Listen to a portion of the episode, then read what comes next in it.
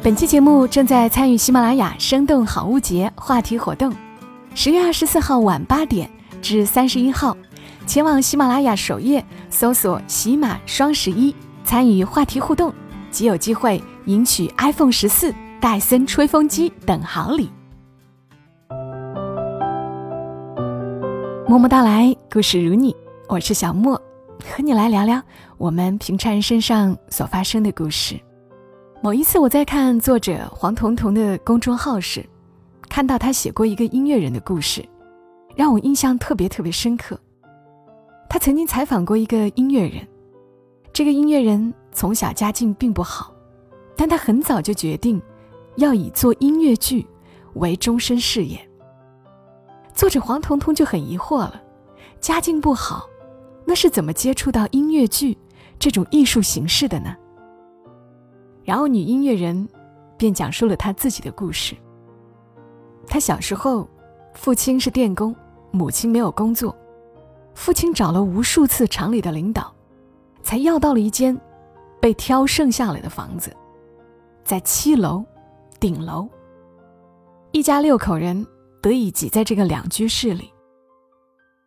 这栋楼里的邻居大多是厂里的技术人员，看他们的眼神。就是那种淡淡的，但唯独住在四楼的一个阿姨是个例外。这个阿姨每次看他们，都会微笑。然后音乐人就一直记得，有一个天很蓝，风也很温柔，空中有隐隐歌哨声的傍晚，那个阿姨在楼梯口碰到了他，忽然像想起了什么似的，问他。想不想去看音乐剧？然后这位阿姨送了他一张音乐剧的门票。他当时并不知道什么是音乐剧，只是心里产生了一种感觉。这么多年来，他收到过很多的馈赠，表姐的裙子啊，堂妹的书包啊，旧的文具盒啊等等。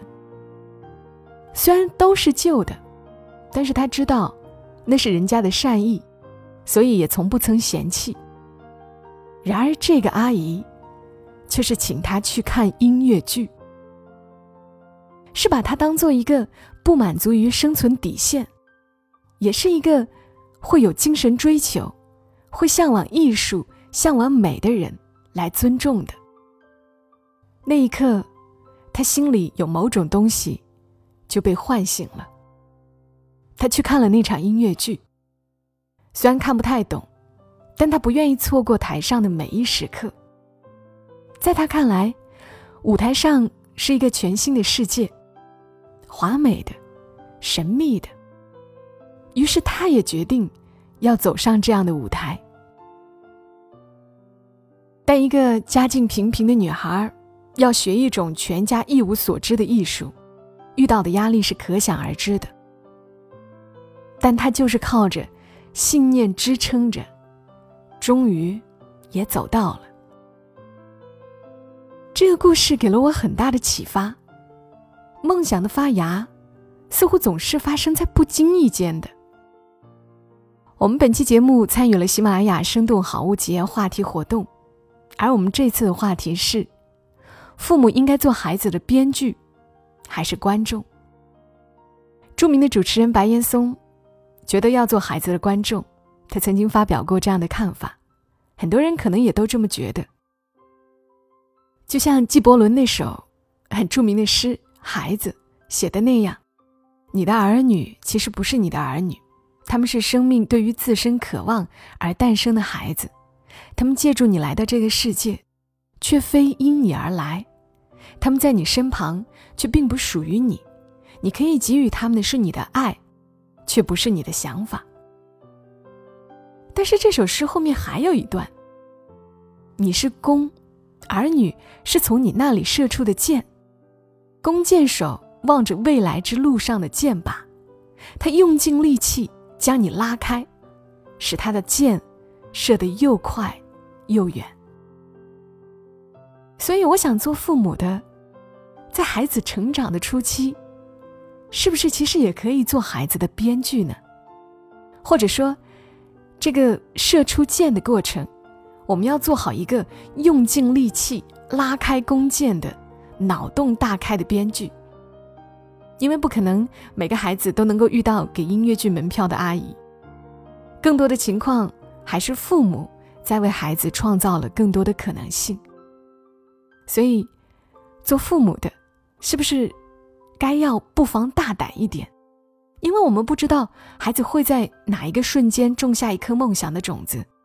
也不知道他经历的某件事、某个瞬间，会给他的未来带来怎样长远的影响。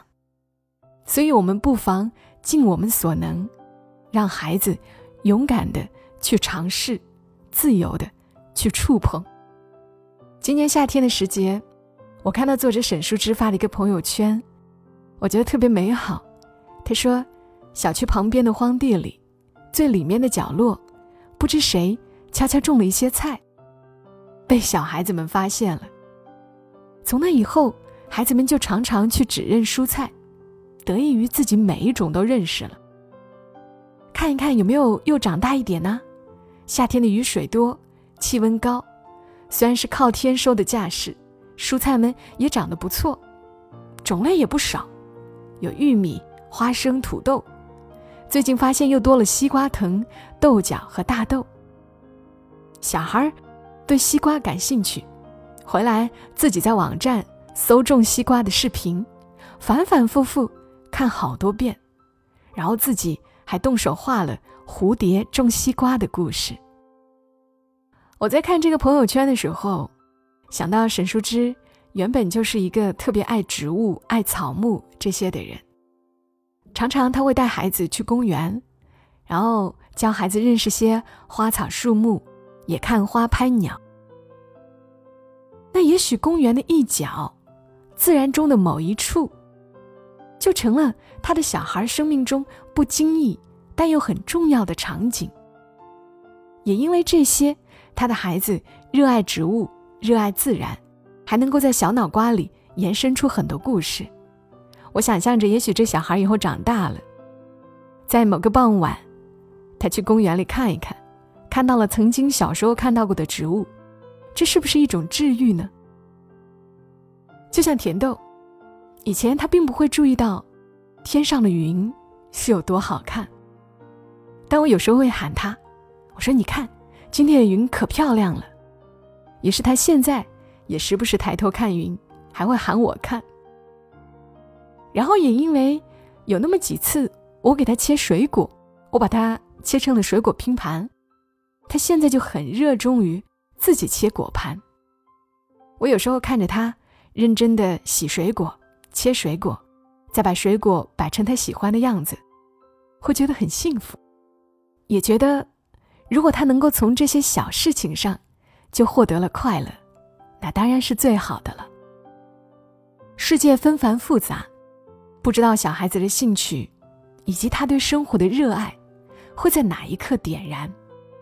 也许是张音乐剧的门票，也许是一次野外露营，也许是一次钢琴演奏会，或者是一次踏浪，或者是一本书，这些都像是我们给孩子编排的一个一个的剧情。